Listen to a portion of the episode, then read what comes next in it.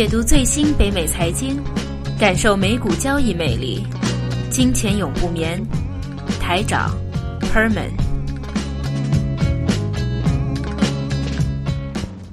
OK，来到我们这一节要讲一下关于啊免税啊或者说避税天堂，为什么这么多公司喜欢去啊啊那种英属群岛啊之类注册公司？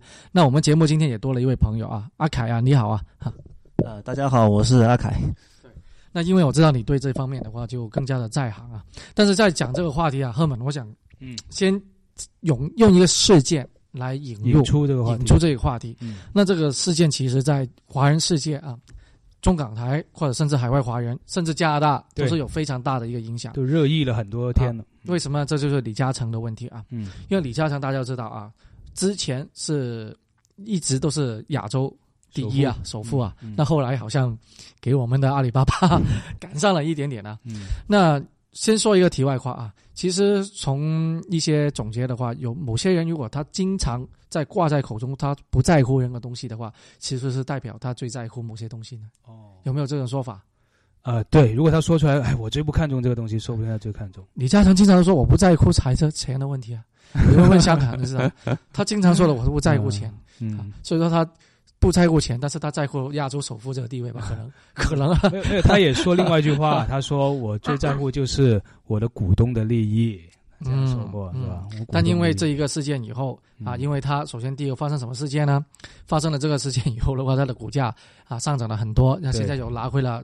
第一的了，那个事件就是他在香港有两个比较大的一个公司，嗯，一个叫做啊长江实业，长江实业，还有一个叫和记黄埔，和记黄埔啊，这两个公司，那它将会要重组啊，那重组的话以后就变成长和跟长地，嗯。啊，那长地有个地字就是跟地产有关系，大家知道李嘉诚的地产厉害，那他的地产的话将会啊把项目的话就归到这个公司，其他的一些业务就回到长和。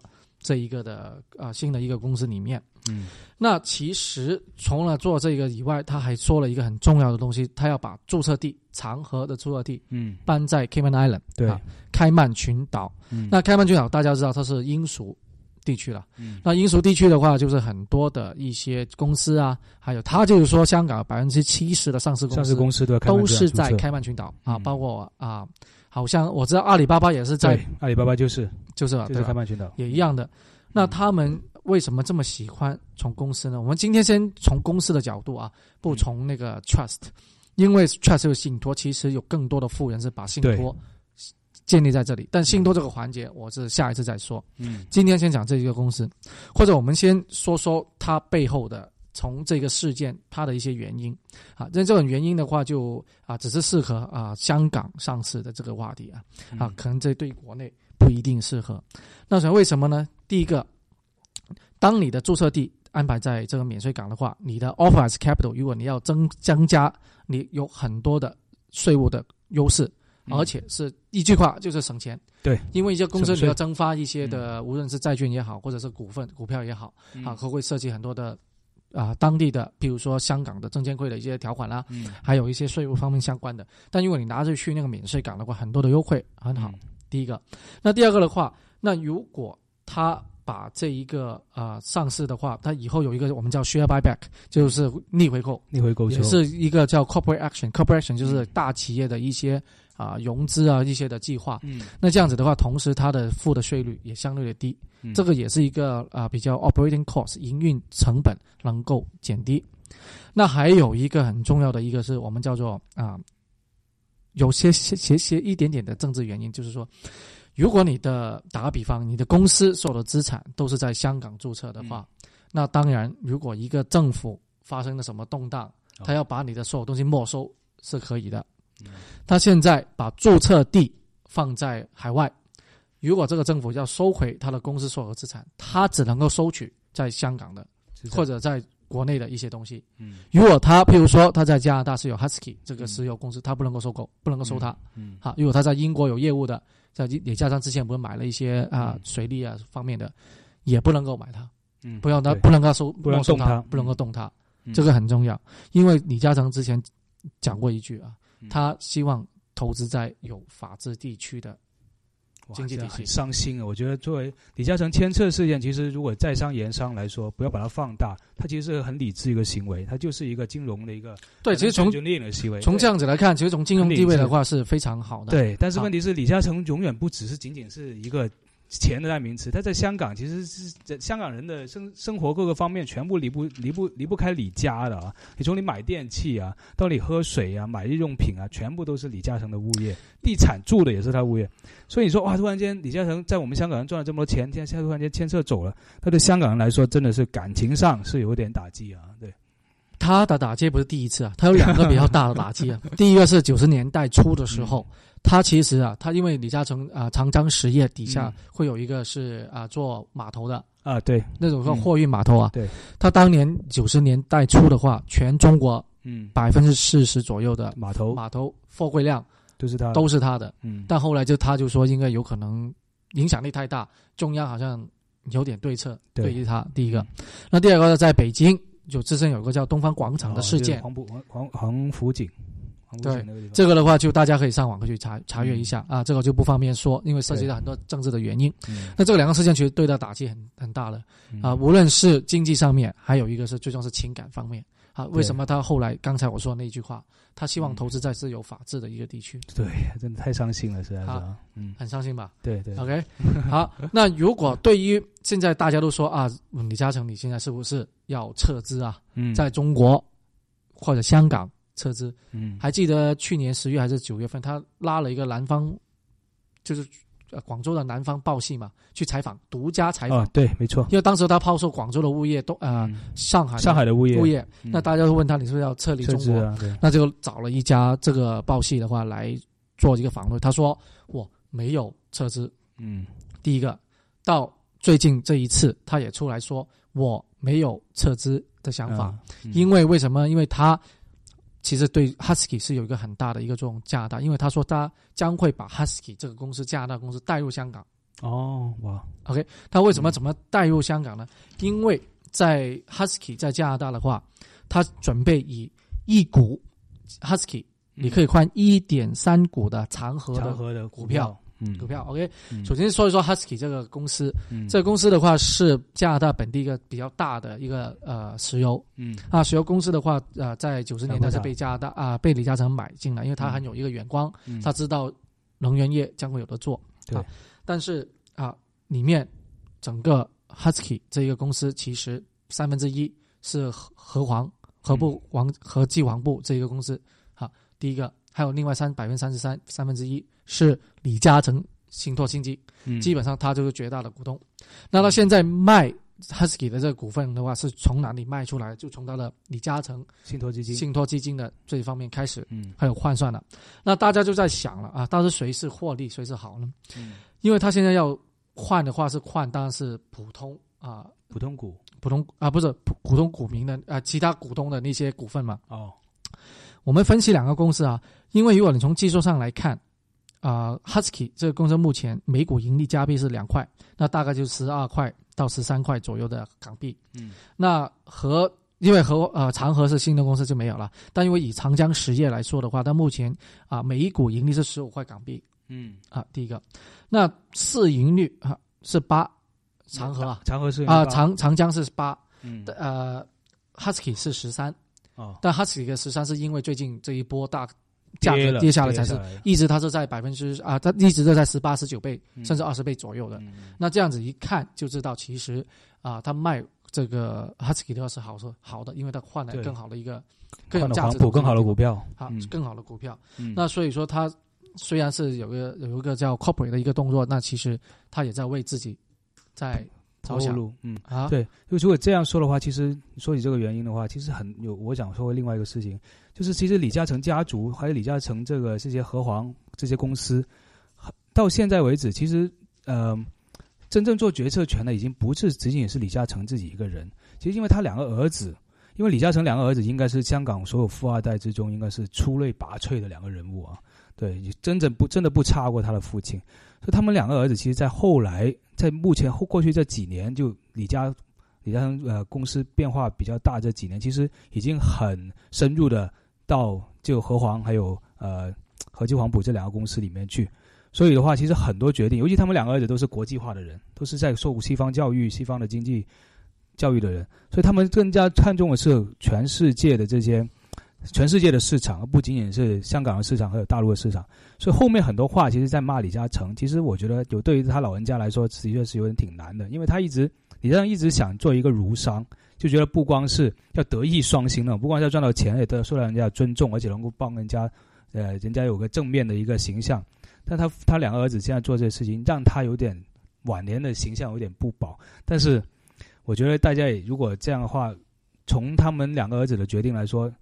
呃，着眼全全球，其实才是真正的未来几年的一个真正正确的一个策略吧。我想，因为虽然他表面就说 我没有撤资啊，但是我们经常都说观其言呃，听观其听其言，听其言的观其行，但是他的行动就是撤资的行为。但真正的撤资其实可以看看香港汇丰银行这一个事件啊，因为通常这种撤资搬到其他另外一个地方的话，首先第一个他要把注册地。嗯啊，移到其他地方，就等于汇丰把注册地就从以前香港回到伦敦啊。那现在李嘉诚做了也这样差不多的事情了。嗯，那第二个的话，他要把公司的上市地位摆在哪里？第一上市地位现在呃在香港，都是香港了。嗯，好，以前的啊汇丰也是在香港，后来就搬回英国。嗯，搬回英国以后发现不行哦，因为英国股市没有那么。相对来说没有高中啊香港融资那么好，后来就搬回了香港啊。所以说这一个到底他公司的上市地位摆在哪里，这个将会是下一步他要做。如果他把如果他啊长长河系、长地系这新的公司，把他的注册如果在其他地方上市，你就知道，真的。那就那最后一个就是啊，headquarter 就是总部在哪里？在哪里？现在总部在香港，现在啊，这还是在香港。所以他现在做了第一步，第二步、第三步会不会继续做？我们。就可以这样子来看，对，就知道他真的是车子，但是但是现在他所有的一系列的动作都是很明显的 一个撤资的行为，对，但是他撤资好了，我们都说有可能是政治原因，因为最近如果大家有看香港新闻，就说他的一些同僚发生了一些事件啊，要进牢的啊，做到要进牢的就知道了啊，去大家去查一下，那会不会因为中央要打压地产在香港的地产霸权？因为香港现在很多的这种。啊，冲突原由很大一个部分就是地产的问题。好，大家买不了房，看不到希望，还有什么之类的。那过去这几几任的香港的特首也很纵容这种地产商。你不能够说纵容，有时候他就 too big to make a change 吧。嗯，他因为太大了，这地产商你不能够做些什么东西。那目前的话，中国的主势延伸到香港，对这种地产所谓的地产霸权开始都有所动作的话，那会不会也是造成李嘉诚的背后的一个原因？嗯，有这种可能。啊，那我们就回到中国啊，因为中国也有很多的公司，嗯，把这个注册地放在 Cayman Island。好，Cayman Island 的话就会有。那或者阿凯，你介绍一下为什么他们这么喜欢，特别是互联网公司，对吧？对。呃，中国呢是很多互联网公司会是把注册地放在那个开曼群岛，还有那个维京维京英属维京海岛群岛。对对对，都是在加勒比海附近。对对对，非常漂亮的两个 地区，一个地区。然后那个他注册就是。为什么注册在这两个岛上呢？就像刚刚赫们说的，就是一个是它免税嘛，因为它是这个这个有税收政优惠政策；还有一个呢，是因为它的法律体系来说的话，是英美英英美法英美法系的，相对来说就是说是呃是比较完善的一个法律体系。嗯啊，从同时还有一个原因呢，就是说是有助于它在美国上市。对，因为而且它有个原因是他们的时差跟纽约那边还是一样的。对对对，对，还有个时差的问题。时差的问题，它它基本上是在同一呃经度上的，对，所以它的它它是没有时差的。嗯，然后那个，但是最近呢，中国出了一个，就是说，就是说是在一个外外资法的一个改革。嗯啊，这个问题呢，就是说是会对一些通过 VIE 在美国上市的互联网企业造成一些一定影响。呃，为什么会造成影造成影响呢？是因为中国现在这个互联网企业，我们可以说是叫 TMT（Technology, Media and Telecom），就是说是技术科科技、呃传媒和电信这三个这三个行业的。中国政府咱们知道，就是说对这一块的管控是非常严格的。随着互联网这种信息科技的一种一种发展，对它的整个就是说是稳定性会造成一些影响。所以他必须把这些企业它的控制权掌握在中国人手里，嗯，这样，所以产生这样一个情况，它外资法里面就是呃推出这样一个一个一个就是说是加强管控的这样一个措施。嗯，他意思就是说这些呃海外注册的公司，呃以后不可以就控制人必须是中国人，哦控制人或者是中国的企业，就说是不可以是控控制控制权不能落在国外国外的那个企业或者个人手里。哦，是这样一个情况。那这样对了这帮在开曼群岛或者在加勒比海就是注册的公司，对他们有影响吗？因为据我所知啊，据我所知，现在很多的确中国互联网公司。呃，无论是以个人的名义也好，或以公司名义也好，甚至话，甚至以一个基金会或者以这种一个 trust 的名义也好，很多中国互联网公司其实都是在加勒比海，就在税务天堂这些地方注册的。那对他们以后会不会有一些影响？这样？呃，假如他们是目前，因为大多数在美国上市的两百多家那个中国的互联网中国的企业的话，都是在有有九十五家是用 VIE 这个形式的啊，就叫大的那几对 Variable Interest Entity 这种形式的，然后。这个，假如它是由外国控控股的，嗯，那它就肯定会有影响，它很多行业不能进去。哇，他就是说以前的，甚至是以前他比如说做一些传媒的，他就不能进入这个行业了，嗯，以后再也不能进去了。举个极端的例子，就是我们优酷，优酷它的持有人古永锵他是香港公民。嗯，香港公民他持有百分之四十的股份。嗯，他现在唯一的方法就是说，除非你就是说优酷你不进入这个这个视频行业。嗯，还有一种方法就是说，你把股份要转转给别其他人，转给中国中国公民。嗯，这就会造成一个非常大的影响。嗯，然后看他们到底什么办法了，对对对。然后再说回来的话，就是说，其实税务天堂前段时间在去年年初的时候就报了一个事情，就是呃，美国呃国际有一个叫做独立调查基金，就叫独立调查组织，他们通过一些解密啊，或者通过一些。叫做 WikiLeaks 啊，这种东西漏漏给他们一些信息，就是说在啊维京群岛还有在开曼群岛这几个国家这几个岛上面的一大堆那种啊，在中国或者全世界在他们注册那些人的资料，就包括他们当时个人资料填写的资料全部在那里注册了，其中很大部分中国就是尤其互联网公司，还有最近这些新贵阶层啊，无论是互联网公司还有矿业公司这些人。很大部分都是在维京群岛，还有在这个开曼群岛注册的，他们的账户都开在那里。比如说腾讯的两位老板就是在那边的，这两个最大的一个注册人，中国那方方面的。所以的话，呃，如果这样的话，真的受很大的影响啊。是对。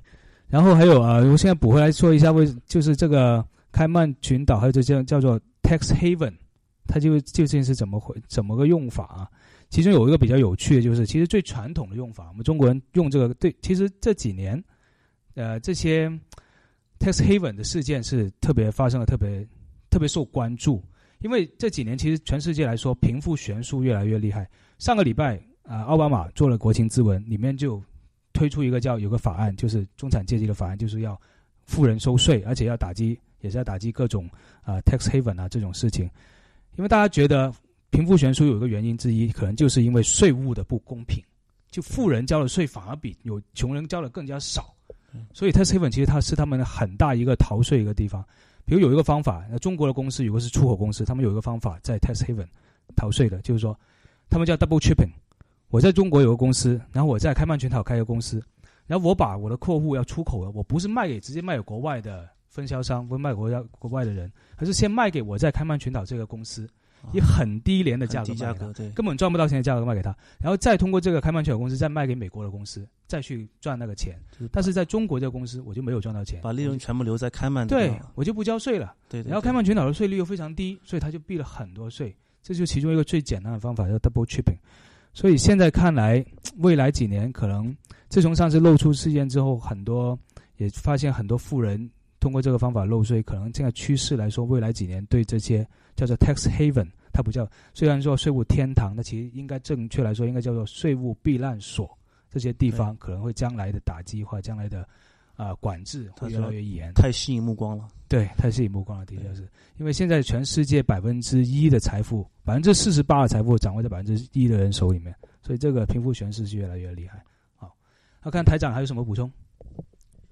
啊，因为如果呃刚才提到这个税务的问题，嗯，或者我们要插一句，为什么这么多啊富人喜欢在啊匿匿名那里啊建立信托吧？嗯，因为你打个比方，一个人移民从国内啊移民出其他国家，那他的资产如果一申报给其他的一些国家听，如果以美国来为例，有个叫全球征税，嗯，这个这个其实也不太公平，为什么呢？因为你移民了，你是移民之前的资产啊，你为什么要人家都要打税呢？但是呢，美国就是这样子，全球性的打税，好叫 worldwide tax。那所以说，你不可能把你的资产这么快曝光给美国政府。第一个，第二个的话，当然。啊，美国的话也，如果政治原因的话，它其实跟国内有一个信息的互动，这个当然也有了哈。但如果一般的没有说太太特殊的人的话，一般的话他就怕打太多税。那但是资产他也想不留在国内，那当然就啊，以通过在啊其他的 Cayman Island 啊和其他最后一个信托就把钱移到那边，包括国内一些资产。房啊，房子都可以的，其实只要有正确的估价。那这样子，如果在国内说房价飙涨了这么多，或者买股票涨那么多，那你在那边是不用打税了。嗯，那多好啊！对，那以后的话，再慢慢有了这个信托以后，再慢慢的，因为信托的受益人啊，那个不是受益人，那个管理者。啊，不是管理者，beneficiary 就是受益人，受益人肯定是自己的亲人。嗯，那由他们来以后慢慢的来支配。那多好啊，嗯，对吧？那这这个的话，我会将会开一个信托啊，开一个信托的节目，海外信托就是这一点来特别来做，因为最近打了很厉害，这种海外信托。对，OK，那我们也希望阿凯以后多点上来我们的节目啊，谢谢大家，OK，谢谢。好，那今这个礼拜差不多，下周再见。好，大家再见。